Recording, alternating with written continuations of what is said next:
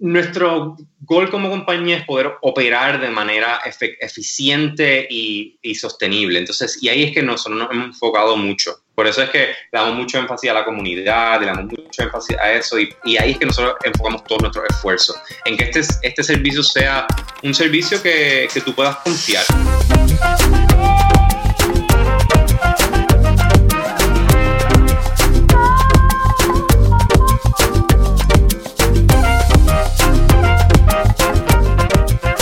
La guía de familia? Mi nombre es Jason Ramos y bienvenido a Mentores en Línea, un podcast donde hablamos con los empresarios e influencers responsables por las marcas más destacadas, para que así conozcas quiénes son tus mentores en línea.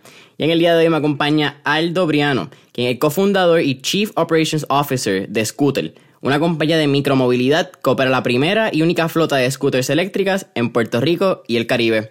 Aldo, es un placer tenerte aquí hoy. Es un placer, gracias por tenerme. Estoy bien emocionado. Tienes un background bien interesante, brother. Eh, no voy a mentir que una de las primeras cosas que me llamó la atención cuando estuve haciendo ese research y, buscando información de quién era Aldo, es que aparte de estudiar en Mayagüez, eres 802, pero tú tuviste varios intercambios de, verano y de semestre. Sí, eh, yo, soy, yo soy nativo de Mayagüez, eh, nacido y criado. Oh, wow. entonces, pues al al irme a estudiar en Mayagüez ahí en el colegio, pues yo nunca tuve la experiencia, bueno, cuando entré, que yo te quería tener la experiencia de, de, irme a otra universidad, a otro pueblo, vivir en algún otro sitio. Y la manera que pues obtuve esa experiencia durante mi bachillerato fue haciendo múltiples intercambios y internados. En los cinco años de ingeniería hice tres intercambios estudiantiles, dos en Estados Unidos, uno en España, y internados hice como cuatro o cinco también. Holy, ok. So, yo no sabía que tú eras nativo de, de Mayagüez. Pero es bien cool hablar esto porque normalmente yo soy de la metro y estudio en. Oye, qué, qué raro, ¿verdad? Nosotros decimos de la metro como si no hubiesen otras áreas metropolitanas en Puerto Rico. Yo soy de San Juan y, y estudio en la UPI. Y algo bien interesante porque tú dices eso, el, pues está ahí, no hay una experiencia más allá. Y tú decidiste hacer tres intercambios que es tan fascinante. Normalmente te escucha uno, te escucha, vámonos a Madrid. Pero tú no, tú, tú bien mencionaste, tú estuviste en University of Massachusetts, Amherst, Wisconsin y después en, en Madrid. ¿Qué pasa en Wisconsin, by the way? Un montón de cosas. Hay, hay vaca, hay queso, puedes ir hunting. No, eh, Wisconsin es, fascinante, en particular Madison. Madison es una, una universidad, eh, o sea, Madison es un college town, hay 40.000 estudiantes, tienen un programa de deporte de los más reconocidos en, en, toda la nación, entonces pues tiene toda esa parte cultural de lo que uno piensa de la universidad, el college en Estados Unidos, que sí, los tailgating, el marching band, todo eso eh, lo tiene Wisconsin, Madison y fue una experiencia espectacular. Yo estuve en Madison, tuve un verano y estuve un semestre. Y mencionaste también los lo internados. ¿Cuán crítico fue? Porque ahora vamos a hablar cómo llegaste también al Masters en, en Stanford y... Actually, ah, yo, te he hecho todas las preguntas. Si quieres cuéntame un poco más de quién es Aldo tú y, después le damos. Por supuesto, por supuesto. bueno, empiezo con eso un poco. Cuando yo, yo entro en la universidad, para mí siempre yo pensé que mi gol iba a ser, eh, iba a terminar siendo un profesor de universidad. Eso era lo que yo pensé que iba a ser mi carrera. Este, mis papás son profesores de universidad, así que pues eso fue lo que aprendí también. Entonces, eh, pues hice muchos, eh, muchos internados eh, y investigación subgraduada como para poder pues, entender qué era lo que me gustaba y cuál iba a ser mi camino. Y pues de ahí, eso en parte fue porque hice tanto internado. Hice un, internado de investigación en, en Wisconsin, hice uno en un laboratorio de defensa en Santa Bárbara, California, hice uno en MIT Lincoln Lab allá en Boston. Em, y luego y tuve una experiencia en, en corporate, eh, trabajé en Texas Instruments dos veranos. Eh, y no fue hasta que estaba en mi último año de universidad que me di cuenta que realmente hacer un doctorado y ser profesor no era lo que me llamaba. Y entonces, eh, en, en, esa búsqueda, y algo que, pues, que le pasa mucho a, a, los que estudian ingeniería en el colegio, es que, pues, ¿qué opciones tienes? Eh, pues las opciones que habían era irse a trabajar en una de estas compañías grandes fuera de Puerto Rico. No había muchas opciones en Puerto Rico. Y, pero para mí yo nunca pensé que yo lo que quería hacer era ser un programador en Texas Instruments, eso, o, en Microsoft o en Raytheon. Eso no era algo que a mí me, me apasionaba. Entonces, pues me fui, como muchos, me fui a hacer estudios graduados eh, para evitar tomar esa decisión. Em, y, y, ya había empezado poco a poco a, a, tener algunos tipos de iniciativas de, de empresarismo, emprendimiento, eh, pero en aquel momento, estoy hablando del 2010, que fue cuando yo me gradué, lo que se conoce como el ecosistema de startup aquí en Puerto Rico era, eh, no existía realmente. Eh, startups y, y, todo ese movimiento de, de, empresarismo realmente empieza como el 2003 aquí en Puerto Rico, que, que, empiezan varias iniciativas fuertes que cambian eso y lo hacen, lo hacen como un, un camino viable.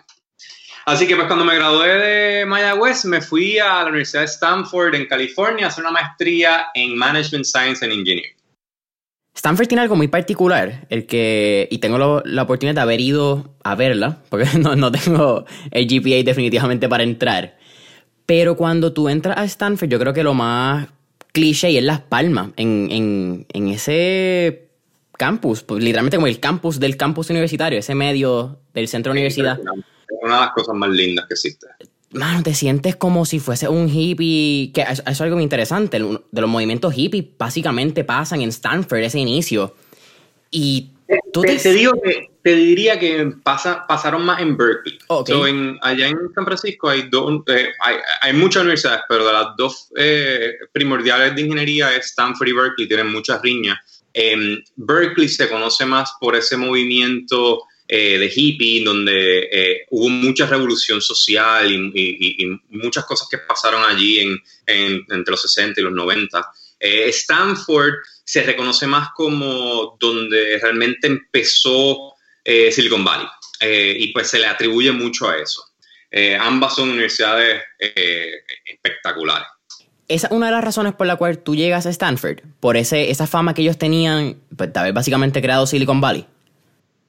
Eh, no, mira, pues yo, yo solicité a unas cuantas universidades eh, por el prestigio de la universidad y porque me interesaba. Yo había visitado Stanford y me encantó el programa que tenían. O sea, yo busqué, eh, busqué ciertas universidades cuáles eran los programas y tenía un programa que me interesaba. Yo me estaba graduando de ingeniería de computadoras y como te mencioné, no quería ser programador. Y esto me permitía hacer una maestría en, en algo que todavía fuera ingeniería, pero tú tenías muchas áreas de, de, lo que es gerencia, empresarismo, eh, design thinking, y entonces me permitía expandir un poquito mi horizonte a esas otras áreas. Y esa fue la, la razón por que Stanford fue la universidad que escogí.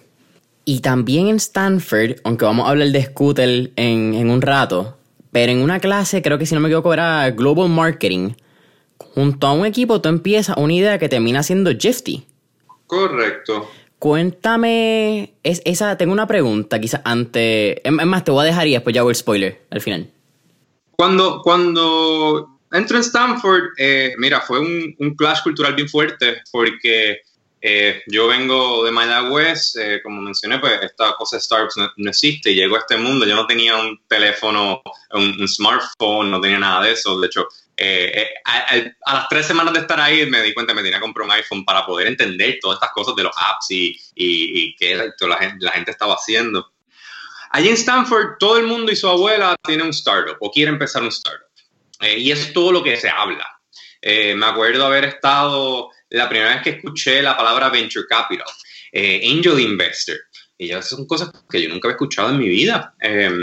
y, y pues cuando, pues, es esa, ¿cómo te digo? E, es, ese sitio, ese, e, e, un sitio mágico, te, realmente te, te, te, te jala y te, y te da esas ganas de emprender y te hace, te hace ver que eh, es posible y es real y es un camino viable. Y entonces, pues todo lo que yo estuve en, en mi tiempo en Stanford era, pues, aprendiendo esto de, de, lo que era startups, de cómo empezar un startup, cómo cómo uno llevar un producto al mercado, eh, todo, todo ese tipo de cosas. Eso fue lo que yo me enfoqué en la maestría. Entonces, em, en el final del primer año tomé una clase que es básicamente mercadeo para ingenieros y como parte de la clase, 50% de la nota es hacer un proyecto para un startup. Y entonces, cómo funciona es que los startups eh, ponen sus proyectos y pues tú, tú básicamente solicitas para que te escojan. Entonces, es de la casualidad que ese, en ese quarter eh, la profesora acababa de vender su compañía previa y entonces estaba empezando una compañía nueva. Esta compañía eh, no tenía ni producto, no habían ni, ni tenían, tenían una idea, pero no tenían realmente cómo exactamente iba a funcionar, tenían, eran, eran tres personas. Y yo le dije a, cinco de mis amigos ahí en Stanford, dije, mira, eh, yo quiero hacer el proyecto de ella porque si vamos a aprender de, de, alguien cómo es que uno empieza un startup, es con estas personas están empezando ahora una tremenda oportunidad. Y así fue que me involucré este, en Gifty, en aquel momento no se llamaba Gifty, eh, hicimos un proyecto, eh, para contarte un poquito del background de qué estaba pasando en ese momento, esto, esto fue en el 2011. Eh, en el 2011 fue cuando Groupon estaba en, en, el peak, el boom de Groupon. Habían 500 otros clones de, de, esto de oferta del día. Aquí en Puerto Rico se vio un poquito después con Gustazo, oferta del día, eh, Groupon. Y entonces el insight realmente era que, mira, estos negocios pequeños y medianos están tratando de utilizar tecnología para, para crecer su negocio, para atraer clientes nuevos, para, para poder mantenerse top of mind, para competir realmente contra las marcas grandes, contra las cadenas, contra el Starbucks, contra el Walmart, y necesitan tecnología. Y entonces Groupon, eh, pues le estaba funcionando muy bien porque atraía un montón de personas. El problema era que no era algo que era eh, sustentable, porque eh, paciente para tú traer a un cliente que había comprado un Groupon eh, de 100 dólares del producto, lo que hacía era 25 dólares. Así que muchos de estos negocios están yendo a la quiebra y muchos negocios se fueron a la quiebra por, por Groupon. Después los otros empezaron a aprender cómo utilizarlo y cómo estructurar esos descuentos para que les funcionara long term. Y ese fue como tal el, insight que tuvimos y era, pues, ok, pues, ¿cómo nosotros podemos traerle tecnología a los negocios pequeños y medianos para ayudarlos a crecer y correr su negocio, para que puedan competir? Y ese fue el proyecto. Eh, ese fue el proyecto que eventualmente se, se convirtió en Gifty. Eh, hubo múltiples compañías que empezaron en esa misma época con la misma visión de, de ayudar a los negocios pequeños y medianos, eh, por ejemplo, y todas eran por distintas categorías. DoorDash empezó más o menos esa época, DoorDash que de hecho está ahora en Puerto Rico, que, que un delivery de comida, em, eh, empezaron eh, en el área de Order Ahead, empezaron en el área de, de loyalty, eh, de mercadeo. Nosotros escogimos el área, empezó Square también, el área de pago. Nosotros donde nos enfocamos fue en el área de gift cards digitales. Y a través de los gift cards digitales, pues podemos darle una tecnología a, los negocios pequeños y medianos que trae clientes nuevos, los ayuda a retener eh, y pueden hacer distintas cosas de mercadeo y entender la data de, sus clientes. Mencionaste DoorDash, que acaba de llegar a Puerto Rico. Yo uso DoorDash cuando viajo a Estados Unidos. No me gusta usar Uber Eats, en la realidad. Particularmente también creo que DoorDash es quien tiene el contrato con Five Guys en Estados Unidos. So, si voy a Estados Unidos, voy a comer por lo menos un hamburger que en Puerto Rico no haya. Cuando tú, ok, ese, ese proyecto de Gifty es un proyecto de, de, clase, como tú mencionas. Lo, el mismo grupo que, de que está en ese, en ese grupo de clase de proyecto, ¿son los cofundadores originales de Gifty, eventualmente? No. Eh, habían tres, tres eh, fundadores de Gifty, Donna, Lori, John. Eh, Donna, eh, que, era la profesora de, esa clase. y ellos, pues, tenían este proyecto y, pues, eh, seis estudiantes de la clase, incluyendo a mí, eh, e hicimos el proyecto para ellos tres. Em, para darte un poquito de, de contexto, eh, Donald y John son personas extremadamente con mucha experiencia y, llevan muchos años en Silicon Valley. Em, para darte un poquito de, su trasfondo, Donna estuvo, eh, estuvo en Venture Capital Firm por nueve años. Eh, eh, fue CMO, CEO, VP of Marketing de alrededor de 19 startups eh, a través de su carrera. Eh, la última compañía que fue CEO este, se llama Victent, la, la vendió. John empezó, empezó unas cuantas compañías en, el pasado. En el 88 empezó una compañía llamada Legato Systems, que en el 94 se fue público, llegó a valer 8 mil millones de dólares en el mercado. Em, luego, pues se salió y empezó otra compañía. Eh, y entonces, y Lori pues, había sido ejecutiva en unas cuantas startups que habían sido em, muy, muy, muy exitosas.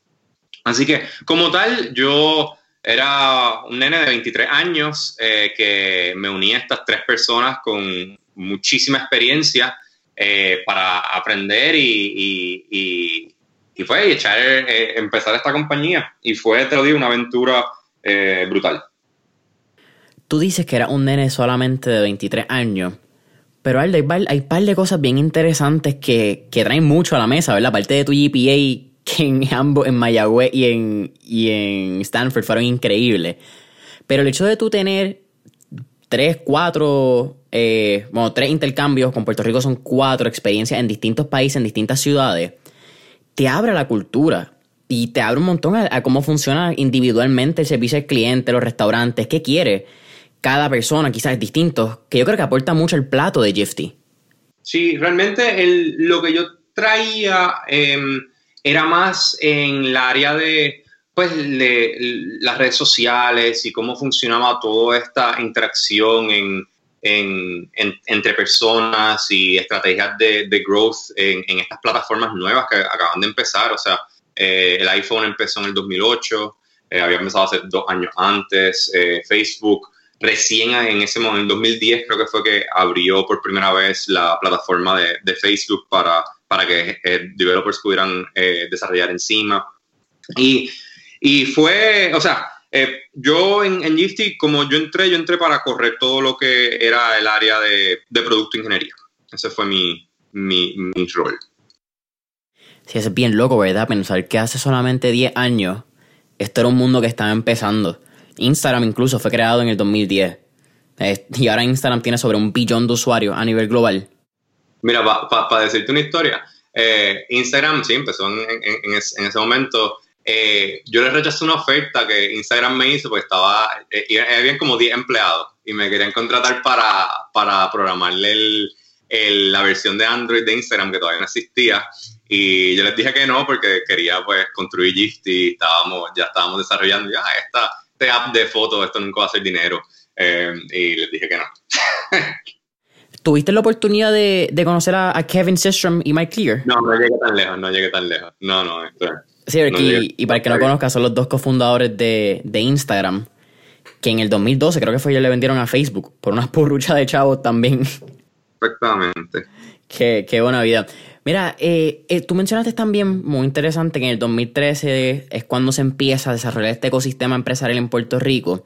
Este ha sido un tema que nosotros hemos hablado varias, ese crecimiento y el desarrollo. Creo que lo hablamos con Pablo Tirado, lo hablamos con Denis Rodríguez de Colmena 66 también. Pero me parece tan interesante que tú eventualmente vuelves a Puerto Rico y vamos a hablar un poco en las compañías que eres advisor, como fuiste entrepreneur in residence en Parallel 18. Pero tú te desarrollaste en el ecosistema probablemente más complicado y más retante de empresarismo en el mundo. Estar en San Francisco, una cosa, tú irla a visitar y otra cosa es tú tratar de crecer tu idea cuando toda persona que se sienta al lado tuyo en clase, que se sienta al lado tuyo en el coffee shop, probablemente está buscando también levantar un round de, venture capitalist o un seed fund igual que tú. ¿Qué te enseña estar en, en esa jaula de leones? Yo no, yo no lo siento como una jaula de leones. Este, yo siento al revés. Es un, sitio donde hay mucha oportunidad y, y, todo el mundo te da la oportunidad. Este, porque han visto estas ideas locas funcionar y hay demasiado talento y hay exceso de capital para, para todo tipo de ideas. Yo te diría que aquí en Puerto Rico es un mercado mucho más pequeño, hay menos dinero, es más una jaula de leones allá. Em, eh, fue, eh, fue increíble, o sea, eh, a mí me, me fascina, mi, todavía mi casa allá en San Francisco, adentro de mi corazón, este, estuve allá casi 10 años. Y como, y como bien tú dices, pues yo, yo, me, yo me crecí, me desarrollé profesionalmente allí. Em, y mucho de, lo que eh, para allá es, la diferencia de allá y acá es que es completamente legítimo y viable tú empezar una compañía y, hacer eso como una carrera. Em, es completamente, se ve bien, es, normal. Eh, cuando acá en Puerto Rico, pues todavía falta un poco porque pues no hay tantas oportunidades, no han habido tantos eh, casos de éxito y pues eso con el tiempo poco a poco se irá desarrollando. Está, actualmente todavía tienes tu rol como cofundador en, en Gifty, ¿cierto? Y sigue, creo que es Product Manager, Product Developer. Sí, yo corro todo lo que es producto, eh, ingeniería, customer support. Este, mm, tengo un equipo distribuido y, y sí, la, la, compañía sigue. Nosotros, para dar un poquito de, de, de la aventura de Gifty, nosotros eh, empezamos en el 2011, lanzamos, eh, levantamos una ronda de un millón de dólares para cuando empezamos a través de los años eh, hemos levantado alrededor de 7 millones de dólares de venture capital investors, de angel investors, em, crecimos el equipo, tenemos eh, eh, clientes en todo Estados Unidos, miles, y miles de, de negocios, prestamos millones de transacciones al año. Entonces, em, nosotros eh, fuimos creciendo, cambiamos un poquito la idea, un poco. Eh, ahora, como, como estamos hoy día, lo que hace la compañía es proveemos una tecnología de gift cards digitales para negocios pequeños y comunidades. Cuando digo comunidades, eh, por ejemplo, en, en, Detroit, Michigan, tenemos un gift card que tú puedes utilizar en más de 60 restaurantes y negocios locales ahí en downtown, que ayuda al, al desarrollo económico de, de Downtown Detroit eh, y tenemos eh, relaciones con corporaciones que dan esto, este gift card de, del Detroit Card que se llama para a sus empleados, para que la gente en vez de estar eh, yendo a las, a las, cadenas grandes a comprar, pues apoyen a sus negocios locales. Em, y, nada, eso, eso lo crecimos. Eh, llegamos a tener una oficina acá en Puerto Rico en el 2016, antes de que llegara María. Eh, yo me mantuve siempre bien conectado acá con el ecosistema de Puerto Rico, eh, porque pues quería ayudar, ya que había mucho que yo podía contribuir estando allá en Silicon Valley. entonces, en 2016 abrí una oficina en Mayagüez de desarrollo eh, para desarrollar ingenieros y, y, pues tenerlos como empleados y eventualmente pues llevármelos para allá eh, o que trabajaran, tener una oficina acá en Puerto Rico que, que exportara a, para allá a Silicon Valley. Eh, esa experiencia estuvo muy bonita. contraté a, creo que hubo como un total de siete, siete distintos empleados, dos de ellos, Israel Figueroa y Emanuel Oquendo, terminaron empezando su propia compañía que se llama Brain High. Y, ha sido bien interesante ver cómo, pues, eh, haber tenido un poco de impacto en una persona a, tomar este camino empresarial eh, al haber hecho esos esfuerzos desde yo estando por allá. Oye, y shout out a nuestro episodio número 41, que es Emanuel Oquendo de Brainheim. Eh, tremenda compañía. Y cuéntame, vamos vamos a hablar por ahí. Mencionaste que tuviste varios empleados aquí en Puerto Rico cuando querían tener esta oficina de desarrollo. Pero esto fue antes de que llegara una ley 2022, ¿cierto? Sí, no fue, no fue hecho para, para sacar ningún incentivo de impuestos. Lo que tienes que, tienes que pensar es que un startup no está hecho para los, eh, los incentivos de impuestos. Los incentivos de impuestos funcionan si tú estás haciendo capital y creando profit. Un startup, por definición, pierde dinero. Em, porque tú estás eh, reinvirtiendo todo el dinero que tú hagas y haces algo en crecer. Así que hasta que, bueno, todavía Amazon pierde dinero, eh, pero porque ellos siguen reinvirtiendo en, en, crecimiento. Así que no había ningún tipo de ganancia de incentivo de impuestos eh, para abrir la oficina acá. Era más este, poder tener una, eh, desarrollar empleados, porque aquí hay muy buen talento em, y poder retenerlos. Eh, uno de los problemas más grandes de, de Silicon Valley es que es bien difícil retener empleados. Eh, porque tienes que competir contra Facebook, contra Google, donde estas compañías le están ofreciendo a, em, estudiantes que recién se gradúan sin experiencia de trabajo 150 mil dólares eh, para empezar como su primer trabajo. Y pues eso es muy difícil tú poder costearlo como un startup, aunque, aunque hayas levantado capital como nosotros, porque esos 150 mil dólares se, acaban, se gastan bien rápido. Tú mencionaste también el, que levantaron capital, ustedes hicieron un, un round semilla y eventualmente hicieron serie A, ¿cierto? Correcto. ¿Cuál fue y, cómo fue esa experiencia de levantar capital? Porque vamos a hablar también que usted, aunque eso entran casi en seed, pero son más pues, dineros de incubadoras que han logrado recientemente aquí en Puerto Rico. Pero ¿cuál es la, mano, esa experiencia de tú tener que levantar capital en, en Silicon Valley? Porque sí te mencionas que hay más capital, pero no, y ah, quizás es un tema que vamos a hablar un poquito, pero ¿no crees que hay más gente buscando ese capital? No, no que acá en Puerto Rico. O sea, que allá hay mucho, mucho, mucho, mucho, mucho, mucho dinero. Que es tan eh, interesante este punto de vista. Es la primera vez que me lo mencionan y me encanta. ¿Por qué crees que es más difícil Puerto Rico? Mencionaste, obviamente, Puerto Rico es más difícil sacar una idea. El, mercado no está ready. La realidad es que el, estamos bien, bien temprano en el desarrollo de los fondos de inversión acá en Puerto Rico. Hay unos fondos, hay, pocos fondos, o sea, que se, que se enfocan en, en riesgo al early stage. Em, y, y, no es igual que allá en, en, Silicon Valley. O sea, allá nosotros levantamos un, un round de un millón de dólares sin haber, eh, o sea, con, con, bien poco, eh, eh, o sea, con mucho menos de tracción de lo que yo he visto aquí compañías tener que tener para levantar 100 mil dólares aquí. Si tú mencionas un millón de pesos y, y, en Puerto Rico son pocas las compañías que han llegado a, esa cifra. Wow, ok, cuéntame, ¿por qué decides ir a Puerto Rico? Mira, uno vive en, en, ahí en la diáspora siempre pensando cómo regresar. Y yo ya llevaba tiempo jugando con esa idea y pues quería regresar porque, pues por muchas, muchas razones, pero uno se cansa de estar allá en, en, en, en otro país. Y yo quería regresar y también tenía en la mente que quería hacer un impacto. Ya, ya había visto eh, cómo había podido tener un impacto de lejos, pero no es lo mismo que estando acá.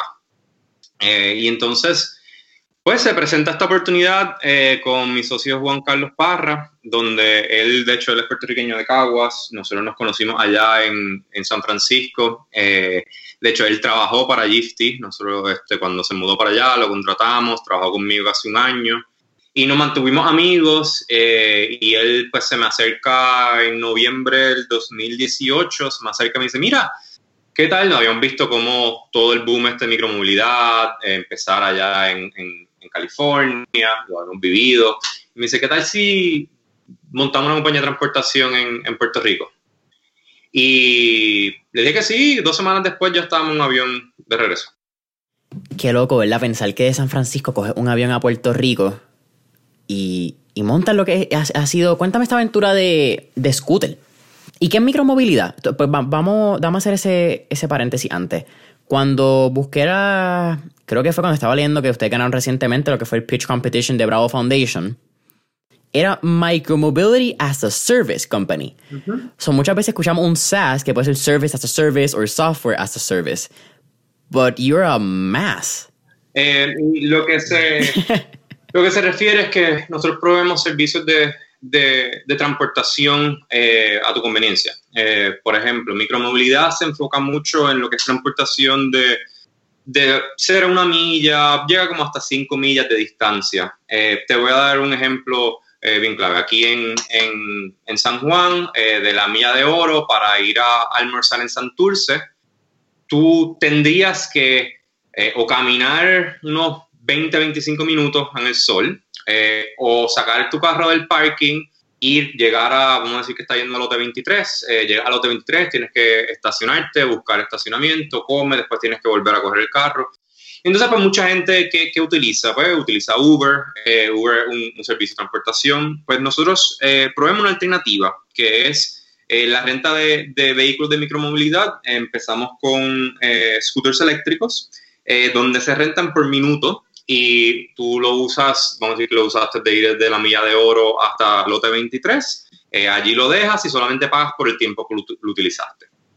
Empezamos por scooters eléctricos, pero siempre hablamos que somos una compañía de micromovilidad porque eh, los scooters son un, son un buen método de transporte para ciertas ocasiones. Por ejemplo, e, esta ocasión que te digo de ir a almorzar es un tremendo ejemplo donde un scooter eléctrico te funciona, pero vamos a decir que tú quieres ir al supermercado. El scooter pues te funciona, pero no te funciona para regresar porque no tienes, eh, va a tener bolsas y, no puedes realmente cargarlas. Así que una bicicleta sería un, un, vehículo mejor para ese tipo de, de escenario. Entonces, eh, pues nosotros empezamos por scooter eléctricos, pero vamos a ir añadiendo distintos tipos de vehículos en, los próximos años. Eso es bien cool trayendo ¿Y de dónde sale Vamos, vamos, a hacer paso por paso. ¿De dónde sale la inspiración para traer scooter a Puerto Rico? Porque estos movimientos de micromovilidad, usted lo mencionaste también en, en San Francisco, pero se hicieron bien famosos en Europa, si no me equivoco, también más o menos al momento que ustedes están llegando. Mira, eh, eh, micromovilidad empieza en China.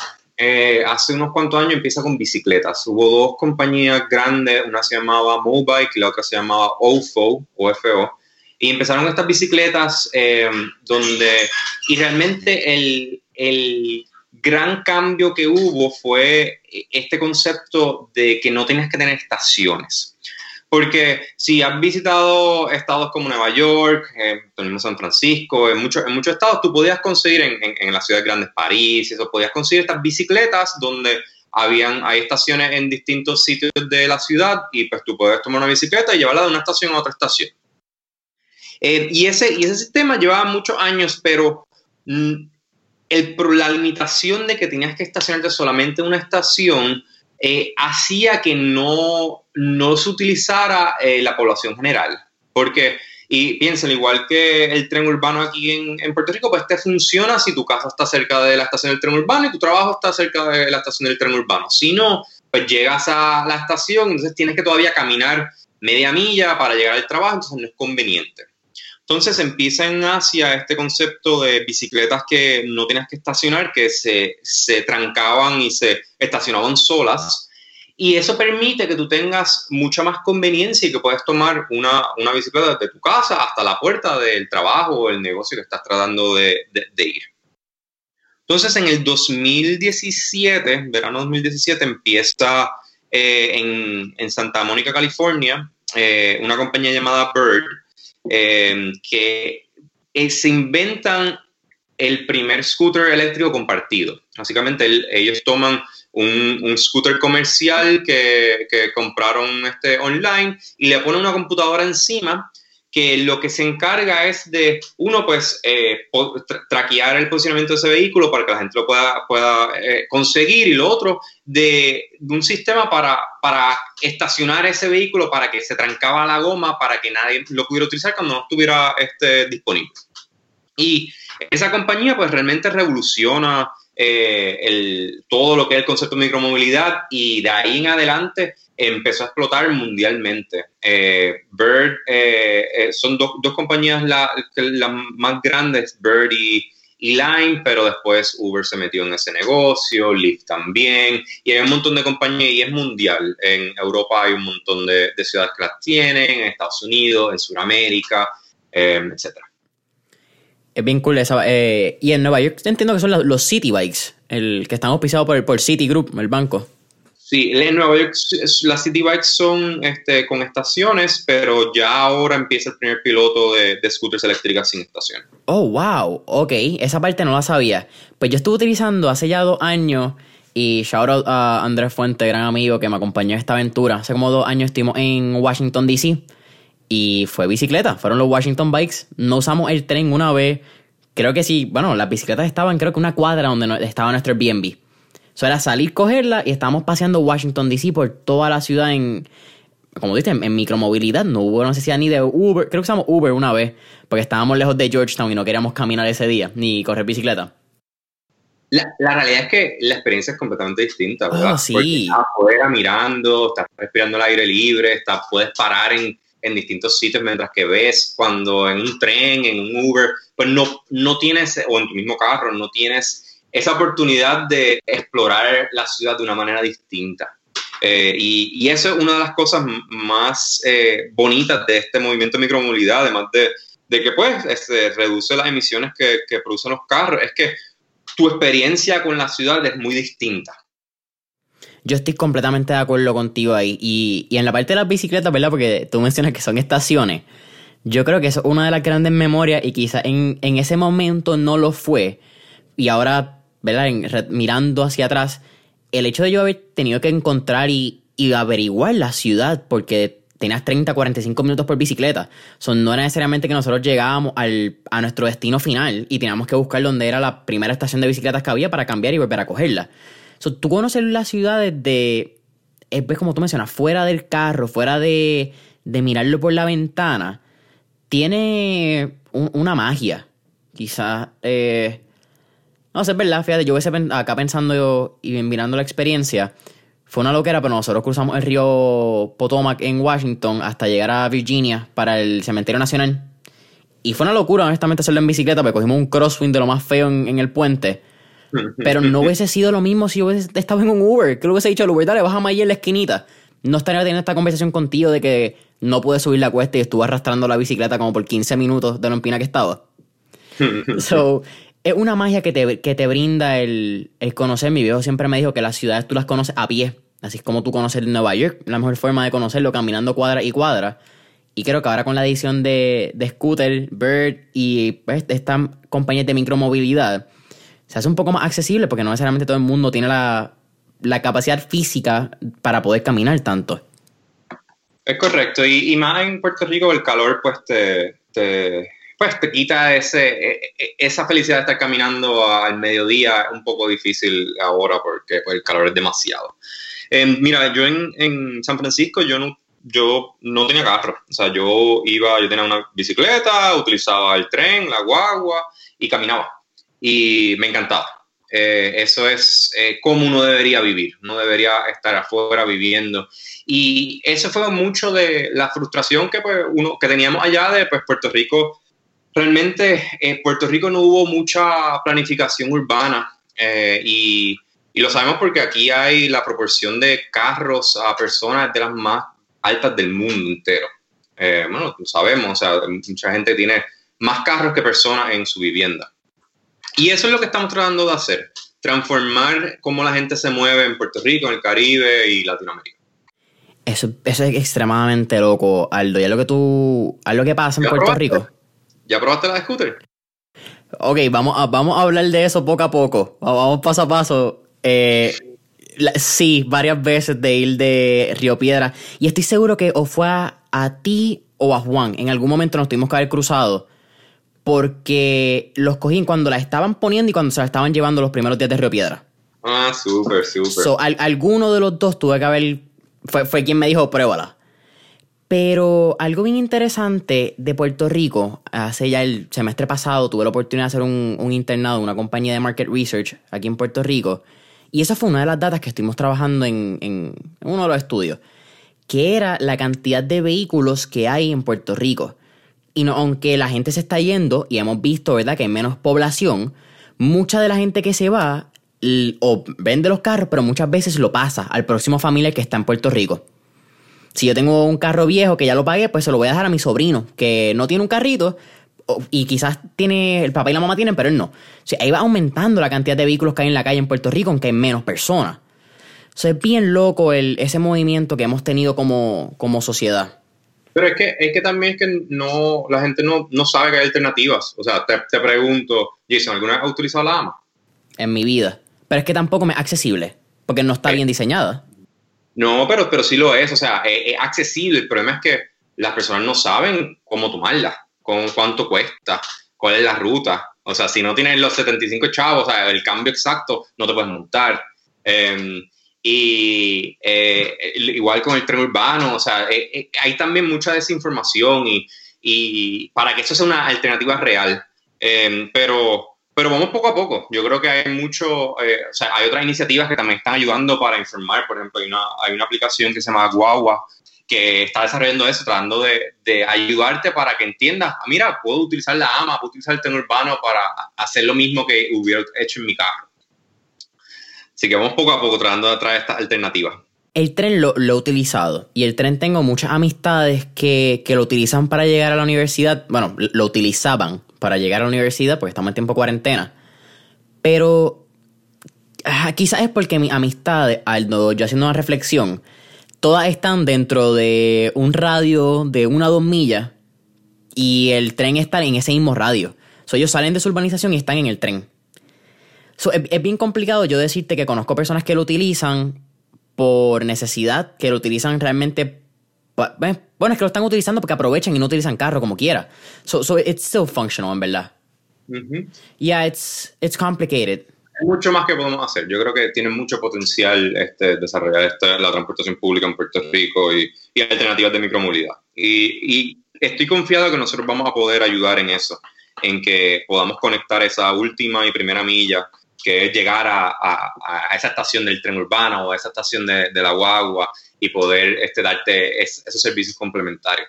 Boom, me gusta. Mira, cuéntame de, la primera vez que lanzan Scooter en Puerto Rico, que si no me equivoco fue en Mayagüez, en Tijolo, o Tijolo, fue la primera vez que ustedes lo lanzan. No, no fue en Tijolo, eh, fue en Mayagüez, fue agosto 3 del 2019.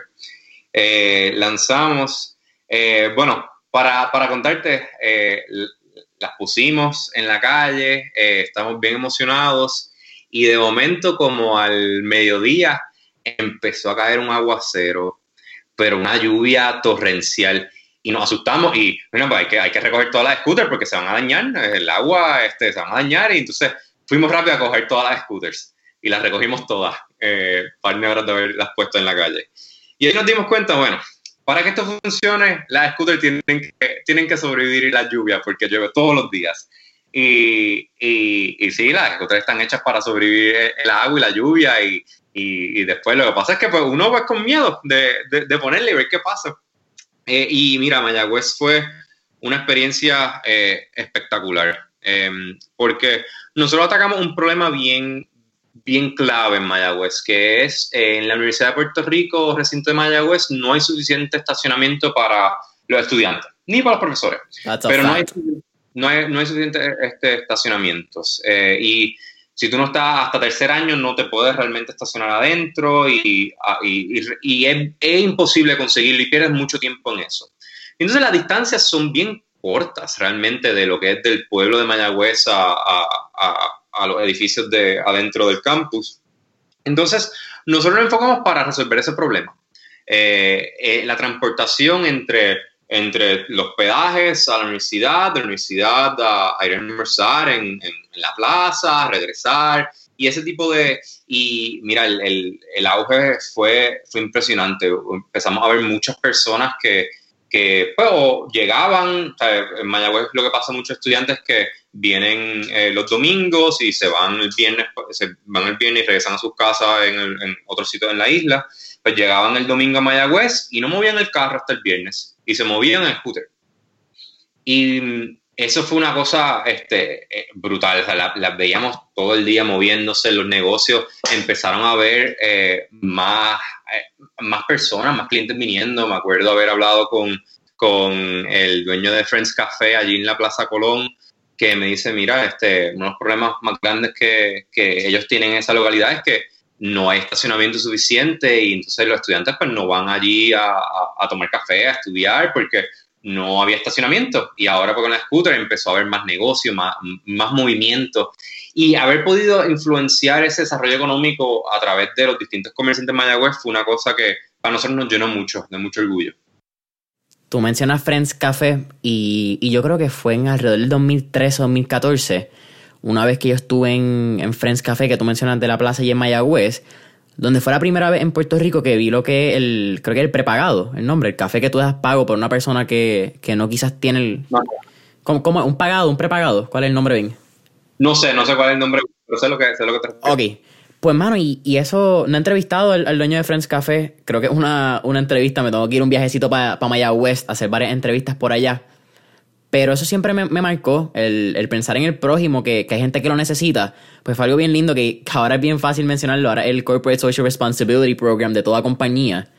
Pero hace siete años quizás eso no era visto así tan fácil como una estrategia de mercadeo para atraer a la generación. Era del corazón. Exactamente. No, es un buen sitio, buen sitio, Friends Café. Mayagüez entonces me, es bien interesante porque, y, eso es cierto, el que tenga amistad en Mayagüez sabe que el, problema es el parking. Y ah, antes era, lo ponían en la, en la línea amarilla, ahora te dan tickets por eso. Me imagino que antes también, lo que pasa es que la gente no le importaba. Pero, y eventualmente ustedes también llegan a San Germán, si no me equivoco. Sí, mira, pues nosotros empezamos en Mayagüez eh, rápidamente crecimos eh, el equipo, contratamos ahí un, montón de, empleados y pues estaban buscando pues seguir expandiendo eh, el servicio. Sabíamos, obviamente, queríamos llegar a, San Juan. Nosotros realmente empezamos en, en Mayagüez a propósito.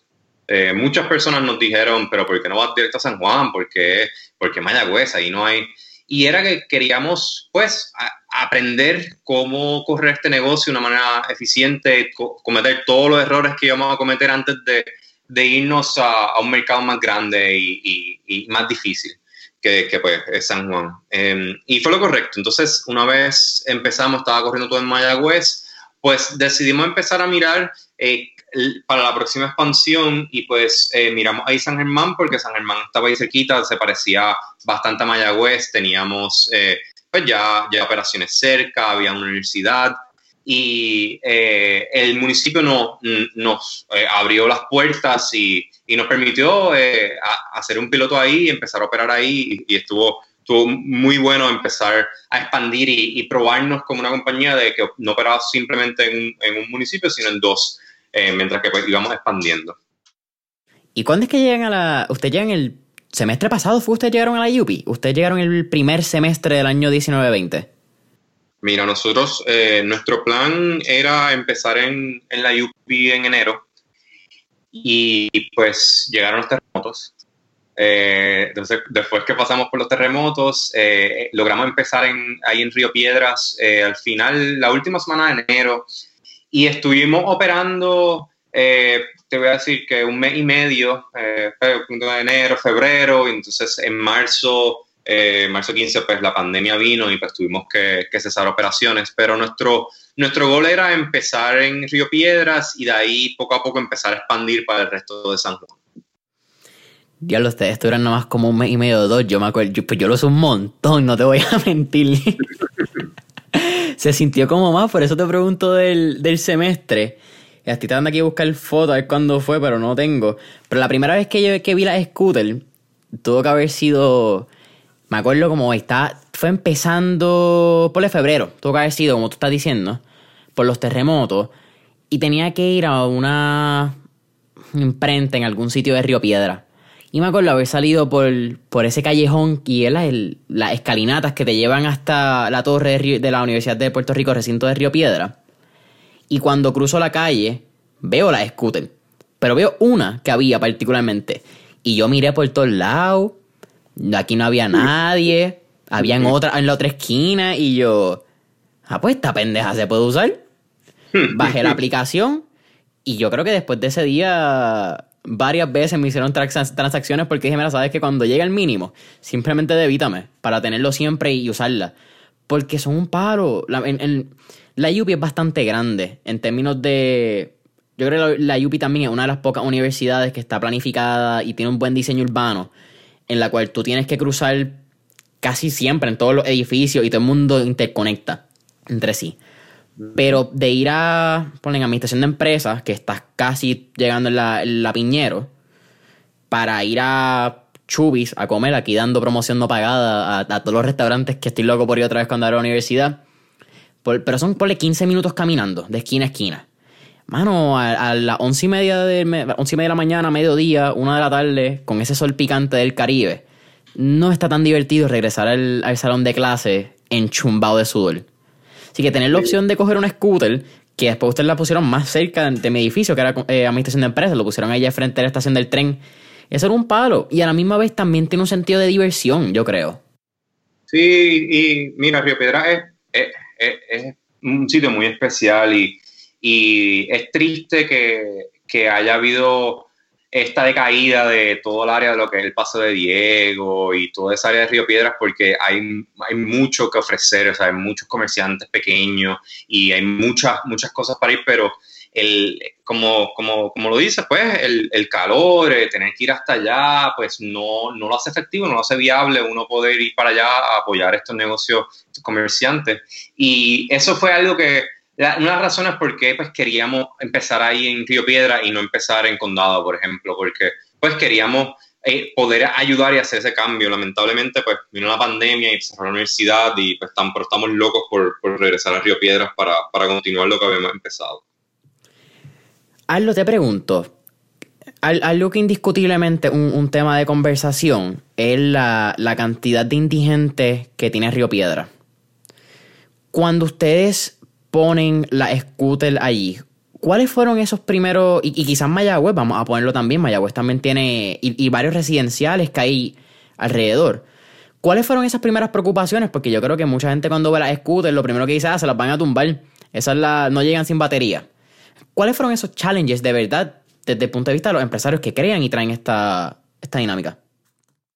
Mira, la, realidad es que eso es la pregunta número uno que, que, todo el mundo nos pregunta, pero nosotros desde el comienzo siempre en todos los municipios que hemos operado, eh, tenemos, empezamos primero desarrollando relaciones con la comunidad.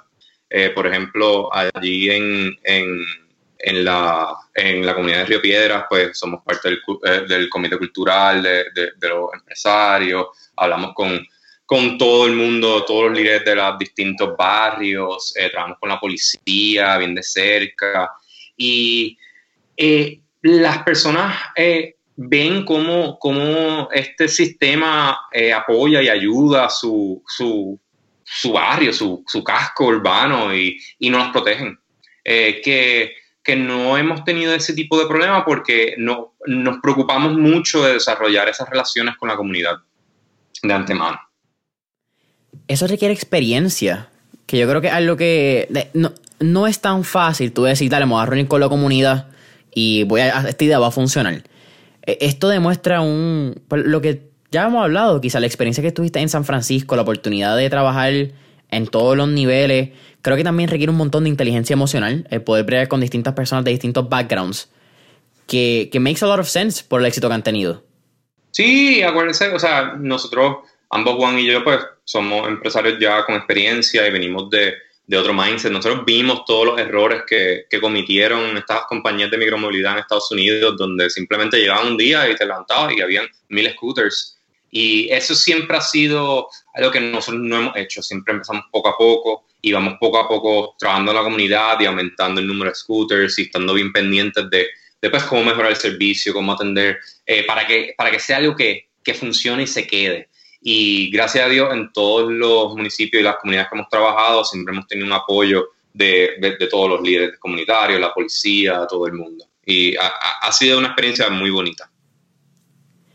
Cuéntame la, la experiencia de en, en, un momento haber sido entrepreneur in residence en, en Parallel. Y, oye, ustedes llegaron, quizás ni, ni lo verifiqué, ¿ustedes estuvieron en, en, generación 7 de Parallel o en la 6? No, no, nosotros no parte de Parallel. Este, yo llevo ah, eh, colaborando con Parallel por muchos años, siendo mentor, dando charlas. Entonces, cuando crean el primer programa de Pre-18, eh, que eh, se enfoca en compañías que son más jóvenes, pues estaban buscando unos mentores que estuvieran mucho más envueltos y que ayudaran a estas compañías a, a, a level up para que pudieran solicitar el programa de Parallel.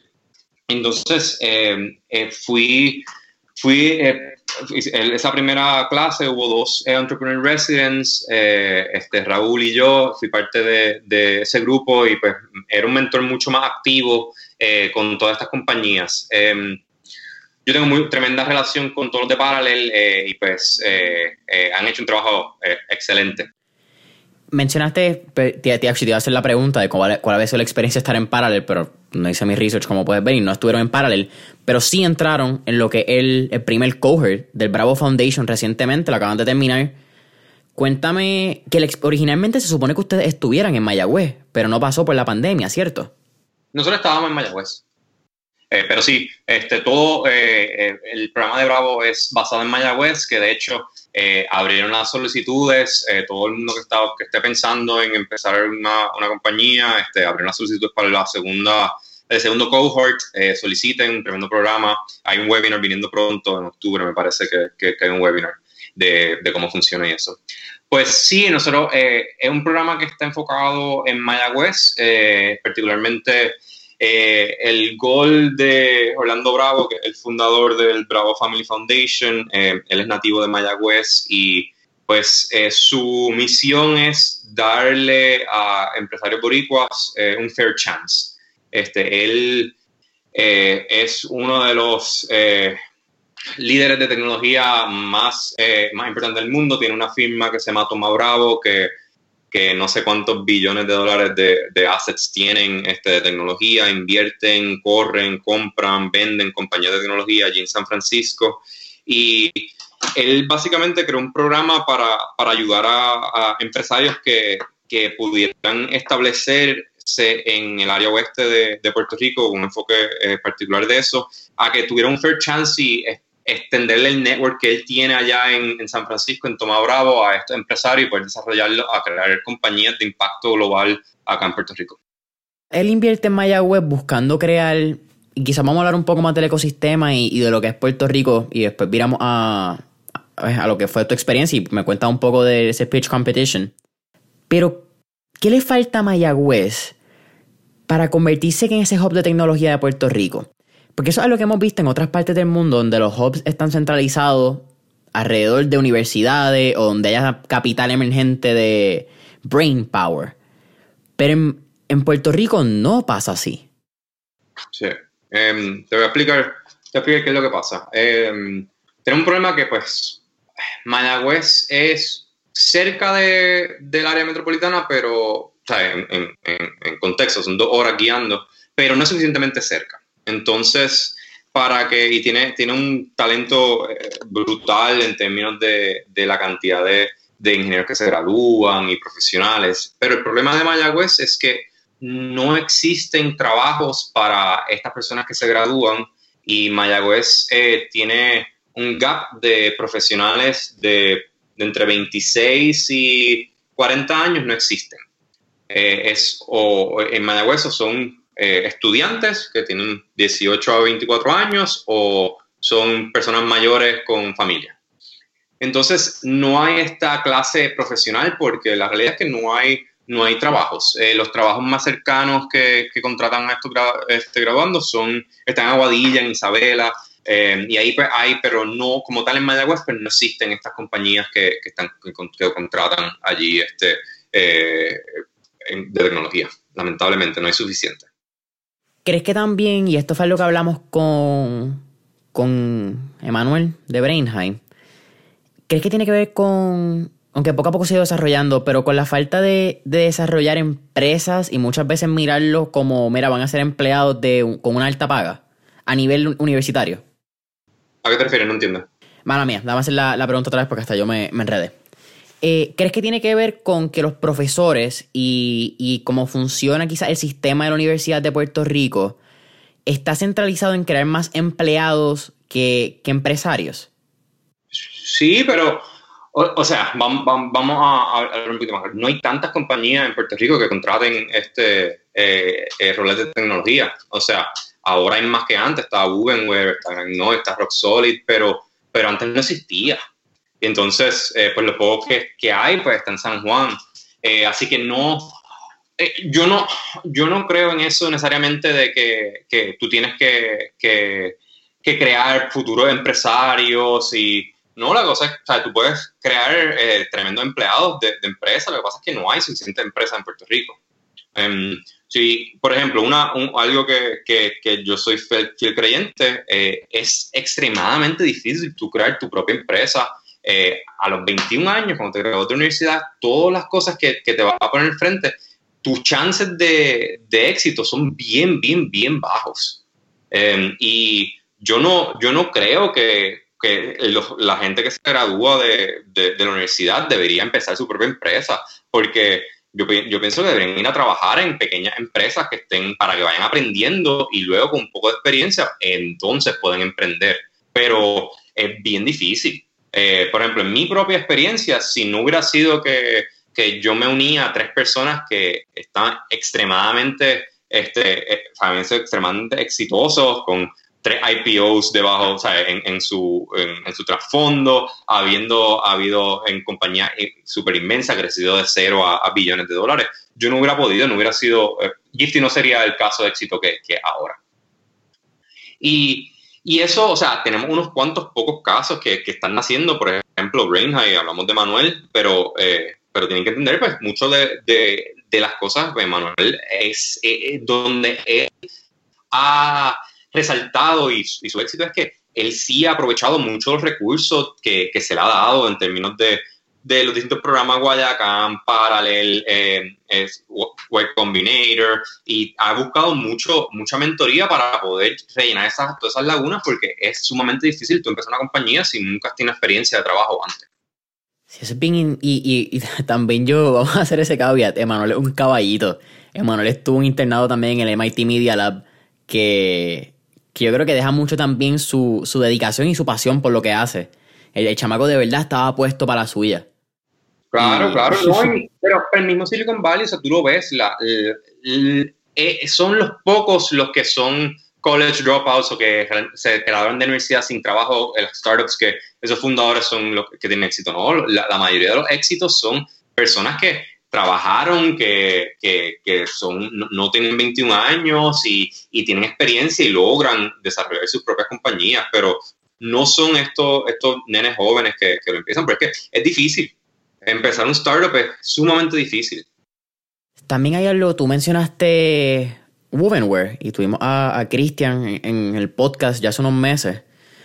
Y algo que también que él menciona es pues, que Mayagüez inevitablemente tiene una, una cantidad, y tú lo mencionaste en parte, de compañías de Estados Unidos que, a mano, tú vas a un job fair en y si tú tienes un buen resumen, te pueden dar la oferta de trabajo por 150 mil dólares antes de que te gradúes. Cinco meses antes, un semestre, mira, aquí está la oferta de verano, vámonos para arriba. Y aunque sí, Woven y Rock Solid, como tú dijiste, están empezando a poner ese pie, eh, es bien difícil tú competir con una, oferta de IBM, de Texas Instruments, de Facebook, Google, Twitter. Pues tú sabes que eh, es interesante, eh, la mentalidad cambió un poco de cuando yo estudié. En, cuando yo estudié, la gente sí era sumamente difícil porque pues, tú querías ir a estas compañías grandes y te estás haciendo. Pero ahora hay muchos jóvenes que quieren quedarse en la isla. Y están abiertos a distintas oportunidades eh, que para quedarse en la isla con tal de que haya crecimiento profesional. Lo que uno tiene que ofrecer es crecimiento profesional eh, y yo, hay mucho talento que se quiere quedar aquí en Puerto Rico. ¿Tú crees que aportan mucho Bravo Foundation y también otra eh, con Red Ventures aquí en Puerto Rico? ¿Tú crees que aportan a eso, al, crecimiento de el crecimiento de, de, la fuerza laboral, pero con un propósito? Porque se pone bien complicado, yo creo, tú como joven quedarte en Puerto Rico y esto va a ser quizá una de las cosas claves de estas próximas elecciones, yo pienso. Bueno, o sea, eh, pero lo otro es que hay muchos muchos jóvenes que se fueron y están regresando. Es otra estadística, claro. Pero, por ejemplo, pero yo creo que sí, todo ayuda. Eh, Red Ventures eh, hizo algo bastante interesante que se, se llevó a los a, los que aceptaron su programa, se lo llevaron a North Carolina por 18 meses y ahora acaban de regresar. Y se los llevaron para allá para que aprendieran, para entrenarlos.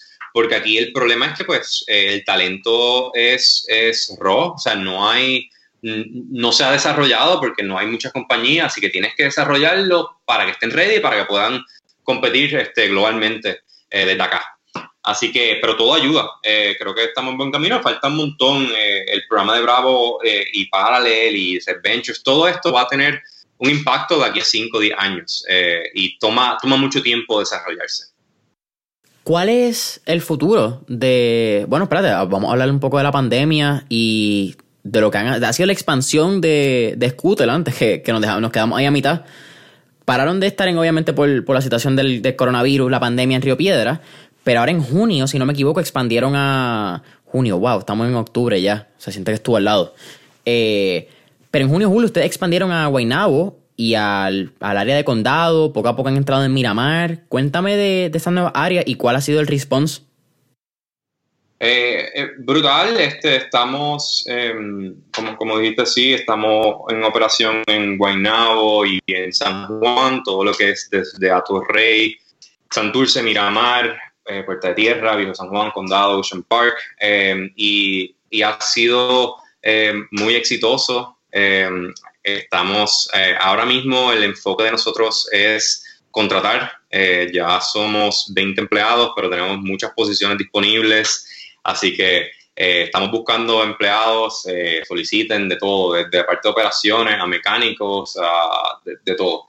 y Realmente ha sido muy bonito, hemos tenido eh, lo mismo que, hemos visto en todos otros, eh, todas las otras comunidades, mucho apoyo de los comerciantes, eh, hemos tenido buena interacción con las distintas comunidades y hemos visto San Juan es, es fascinante porque tiene, estas comunidades, por ejemplo, en Mayagüez, pues la gente se queda en Mayagüez. Por aquí nosotros vemos diariamente cómo viene gente de Santurce a Torrey. Hemos visto gente que, que, utiliza de ir a Miramar para ir a la playa y después regresan, eh, gente que va a almorzar. Hay muchos distintos tipos de, de uso que se está dando a, a las scooters.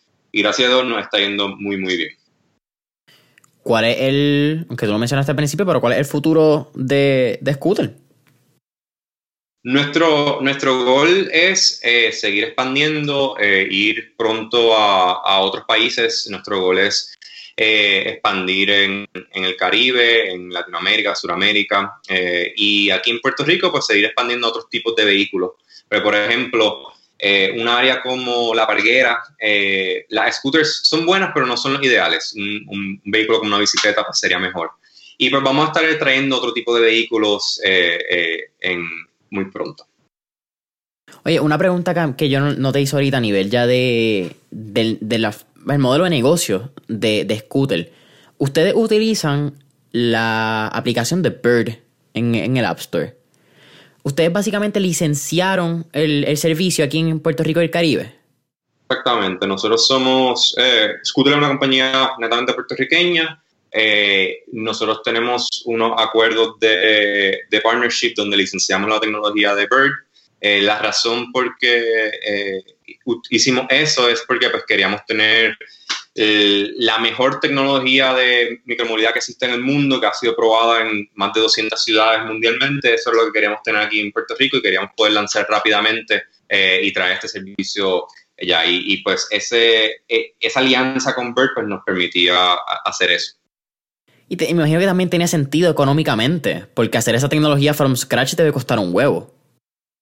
Sí, hay, hay, habían otras, otras compañías y otras tecnologías que pudiéramos haber utilizado, nosotros también la pudimos haber desarrollado, pero pues al final fue una decisión de, de cómo empezar eh, rápidamente y poder enfocarnos en qué iba a ser nuestro, nuestra, nuestro gol como compañía es poder operar de manera eficiente y, y, sostenible. Entonces, y ahí es que nosotros nos hemos enfocado mucho. Por eso es que damos mucho énfasis a la comunidad, damos mucho énfasis a eso y, ahí es que nosotros enfocamos todos nuestros esfuerzos en que este, este servicio sea un servicio que, que tú puedas confiar, eh, que igual que tú sabes que el tren urbano pasa a, tal hora y tal hora, tú sabes que va, va a poder tener scooters eh, disponibles para ir al trabajo, poder utilizarlo para moverte durante el día. Y así mismo es, esa es la realidad, en, por lo menos en la Yupi yo lo he utilizado así y mira que, que era efectivo. Hazlo, si ya estamos aquí terminando mentores en línea, al final siempre hacemos tres preguntas un poco más relax fuera de, de negocio. La primera, si pudiéramos virar al pasado, ¿verdad? En este trip back to the future, a alguna década, época o periodo histórico, ¿a cuál volverías y por qué? Wow. Volvería a muchos, este, a muchas, muchas épocas. Creo que hay mucho que aprender eh, de muchas. Por ejemplo, me encantaría ver eh, artistas eh, de música que, que, ya, que ya no están vivos. Por ejemplo, Marley, me, encantaría ir a ver uno de esos de, de, su, de él eh, en vivo y cómo él hizo esta revolución en Jamaica y en distintos sitios. Me encantaría ver este, cómo comenzaron este, estos movimientos culturales en Estados Unidos en los 20, en los 40. Eh, así que, para contestarte, me encantaría ver muchos sitios, así que no pararía en uno solamente. Yeah. La segunda pregunta, y quizás tú la traiste ahí con, con la música. Tenemos un playlist en Spotify que se llama Mentores en línea, el playlist. Tendremos todas las canciones que motivan y pompean a nuestros entrevistados. Así que con eso dicho, ¿qué canción motiva o pompea a El Dobriano? Mira, hay una canción que yo, yo hacía trialo. Eh, aquí en Puerto Rico no he hecho, pero eh, llegaré, volveré, volveré a, a en tiempo. Pero allá en California este, hacía muchos trialos. Y hay una canción que siempre escuchaba antes de, de comenzar una carrera, que era eh, la de Eminem de Lose Yourself. ¡Uh, qué palo! Esa, esa era la canción que, que, que me pompeaba. If you only had one shot, one opportunity. Uh, esa canción es un palo. Esa canción es un 10 de 10. Mano, que, que y, y qué pena, ¿verdad? Que lo mencionas al final, pero qué interesante. Pues me gustaría hablar contigo lo que es el trialo. Creo que a, nivel de rendimiento, quizás es físico. Tú tienes que entrenar, obviamente, físicamente. pero yo creo que mentalmente es donde realmente está la fortaleza para tú hacer un triado. Es cuando, cuando físicamente tú le dices al cuerpo, sabes que vamos a, a la mente, perdón, vamos a dejar que el cuerpo haga lo que él sabe hacer y para de pensarlo. Tu, tu cuerpo puede, o sea, em, en la carrera más larga que, que, yo hice, yo hice un full Ironman eh, donde son 2.6 millas nadando, después 112 millas en bicicleta y después 26 millas corriendo. Eh, eso, esa carrera a mí me tomó 13 horas y media sin parar, donde estás simplemente eh, eh, corriendo bicicleta o corriendo. Y tu cuerpo puede, eh, y pues sí, es, es, mucho mental y esas mismas eh, pues e-, eso que uno pasa mental es algo que uno pasa cuando estás en una de estas carreras de, de endurance. Eh, es lo que uno pasa en, en, en, una, en la aventura esta de, de un startup. Eh, uno pasa un montón de sube y baja y, y momentos bien difíciles y, y, uno tiene que seguir, tiene que, tiene que perseverar. Y, y pues eh, la fortaleza mental que uno crea en estas carreras de endurance eh, te da esa, estabilidad que tú te das cuenta que tú puedes hacer lo que, lo que sea que te pongas de frente. Eso, me encantó. El, el, paralelo que hiciste entre empresarismo y, y, el triado, creo que es bien cierto, porque una carrera, el, el empresarismo es una carrera a largo plazo. Muchas veces, quizás también puede ser por el cliché que yo te lo iba a mencionar ahorita de, de Facebook. Yo creo que Facebook ha hecho un cliché tan grande en los startups. El, el dropout, que tiene una buena idea, tres panas, el email y funciona. Y pues mientras han pasado los años, yo creo que muchos de, de, los jóvenes piensan que eso todavía es tan fácil como lo hacen ver en The Social Network, la película. Y la realidad es que no es fácil para nada. Este, y, pero aunque, y, y, y eso es algo que también, pues, o sea, no es fácil, la mayoría de los startups fracasan, eh, pero todavía sigue siendo una aventura este, eh, worth living. Eh, uno aprende tanto. Eh, y pero sí toma tiempo, o sea, toda compañía que uno empieza, no, eh, mu muchas personas dicen, ah, sí, en, en, dos años ya yo estoy fuera de esa compañía. No, no es real. Eh, una, tienes que pensar en, por lo menos, tienes que pasar una década en, en esa compañía que empezaste. Ojalá, ¿verdad? Uno pudiera decir hoy, vamos a crear esta compañía y el 2 de octubre del 2022 venderla va a ser un IPO. Ojalá fuese así de fácil ojalá fuera fácil. todos fuésemos empresarios y todos estuviésemos, bueno, eh, todos fuésemos Jeff Bezos, o quizás estuviésemos todos pagando 750 pesos de taxes como Trump. Uh -huh. Qué loco. Mira, la, la tercera y última pregunta. Con el propósito de Mentores en Línea de crear un espacio de, de motivación y, e inspiración, yo creo, empresarial para la próxima generación de, de jóvenes, ¿cuál sería este tip que Aldo Briano le, le, daría a cualquier persona que está pensando o que está comenzando a emprender? Um, yo voy a dar un tip un chin diferente, porque hay mucha gente también escucha que quizás no está emprendiendo todavía o le gustaría o son estudiantes. Eh, yo lo que les diría es eh, vayan a trabajar en, en, otras compañías, otros startups que hayan aquí en Puerto Rico o en, o en Estados Unidos o en México, donde sea esa experiencia que ustedes van a tener en, en, estas otras compañías les va a servir tanto para cuando ustedes vayan a, a, a empezar su propia empresa. Eh, lo que, o sea, y, y, se los digo porque, pues, igual que como hablamos al principio, que yo hice un montón de internados en compañías grandes. En, mira, realmente yo no le saqué mucho a esos internados porque tú eh, lo que estás haciendo es una cosa tan y tan chiquita en, en el grand scheme of things de esa, de esa corporación grande que la experiencia que uno tiene en un startup, porque está haciendo tantas distintas cosas, está poniendo tantos sombreros distintos, es, es tan distinta que en, en, una temprana edad, cuando estás en tus 20 años, mira, si tú no estás listo para emprender, vete y únete a una compañía que esté eh, eh, empezando. Nosotros estamos contratando en Scooter, vengan, eh, soliciten, pero además de Scooter hay un montón de otras compañías que, que están contratando y, y, van a aprender un montón y, y, esa experiencia que van a tener les va a ayudar cuando ustedes vayan, estén listos para empezar su propia compañía. Aldo, para mí ha sido un placer tenerte aquí en Mentores en línea. ¿Dónde podemos conseguir Scooter? ¿Dónde la gente puede montarse en una? Eh, bajar el, el, Bird App en eh, momento de promoción y, y promo para allá. Por supuesto, por supuesto. Eh, Mira, eh, voy a dar un poquito de, trasfondo de cómo funciona, porque nunca, nunca no lo dijimos. Oye, ¿verdad? Zumba, en confianza. Todo el mundo baje la aplicación celular que se llama Bird, B-I-R-D. En esa aplicación van a poder ver en dónde están todas las scooters disponibles. Tenemos scooters disponibles en Guaynabo y en el área de San Juan, en Trato Rey, Miramar, Santurce, Puerta Tierra, San Juan, Condado, Ocean Park. Todas las scooters se ponen por las mañanas eh, alrededor de las 7 de la mañana. Y entonces eh, ahí en la aplicación ustedes pueden ver dónde está la scooter. Simplemente en la aplicación aprietan el botón negro, escanean el código de barra que está en, al frente de la scooter y la pueden alquilar. La scooter se cobra eh, por minuto, 28 centavos por minuto. usted utiliza la, la, scooter, vamos a decir que va desde su casa hasta donde trabaja. Cuando ya no trabaja, en la aplicación aprieta terminé mi viaje o en ride le va a pedir que tome una foto donde estacionó la scooter eh, para estar seguro de que no está bloqueando ninguna una rampa de impedido, un acceso peatonal. Una vez hace eso, ya se termina el viaje y se te cobra solamente por el tiempo que utilizaste. Eh, las scooters, como pueden imaginarse, pues se mueven a través del día en distintos sitios porque se van moviendo desde los, donde las colocamos inicialmente hasta por la noche que se recogen todas las scooters a las 9 de la noche. Así que los invito a todos que bajen la aplicación eh, y lo traten. Eh, las scooters son para mayores de 18 solamente con licencia de conducir vigente. Y tiene que tener una tarjeta eh, crédito débito con logo de Mastercard o Visa. Nos pueden conseguir en scooter.com o en las redes como Scooter Rides. Me imagino la parte de 18 años en adelante con, con licencia por seguro.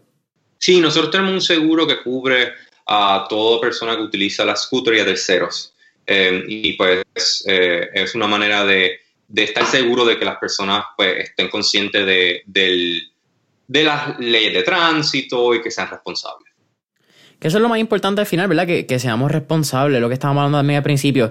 Yo creo que hay tanta gente que ni siquiera le da la oportunidad a, nuevas tecnologías y a nuevas experiencias, pero se quejan un montón de los tapones. Y, esto es un mensaje bien directo a la mitad de los comentarios que, vi, y esto es, Jason Ramos, yo, Aldo ni sabe de esto.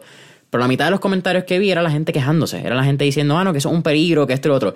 Mano, se usan en todas las ciudades del mundo. Quizás es una de las razones por la cual a veces no adelantamos y nos quejamos del Puerto Rico y seguimos quejándonos en vez de actuando. Así que vamos a aportar compañías locales, vamos a aportar nuevas maneras que son ecoamigables, no joden nuestro planeta, no estamos poniendo la cantidad de emisiones que muchos de los carros en Puerto Rico a veces ni siquiera pasan las emisiones porque le quitan los mofles o le quitan whatever sea. So, creo que, es un momento donde tenemos la oportunidad de movernos más fácil en nuestras ciudades y hay que aprovecharlo. Aldo, para mí ha sido un, placer tenerte aquí en Mentores en Línea. Gracias, Jason. Familia de Mentores en Línea, saben que pueden conseguir a Mentores en Línea en Instagram y Facebook como Mentores en Línea. Danos cinco estrellitas, danos follow en Spotify, cinco estrellitas y subscribe en Apple Podcast. Y hasta la próxima.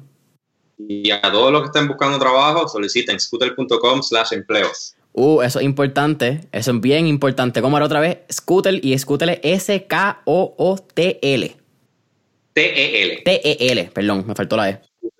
Scooter.com slash empleos. Ahí estamos. Aldo, el placer ha sido mío. Gracias por la oportunidad. Gracias, Jason. Te cuidas.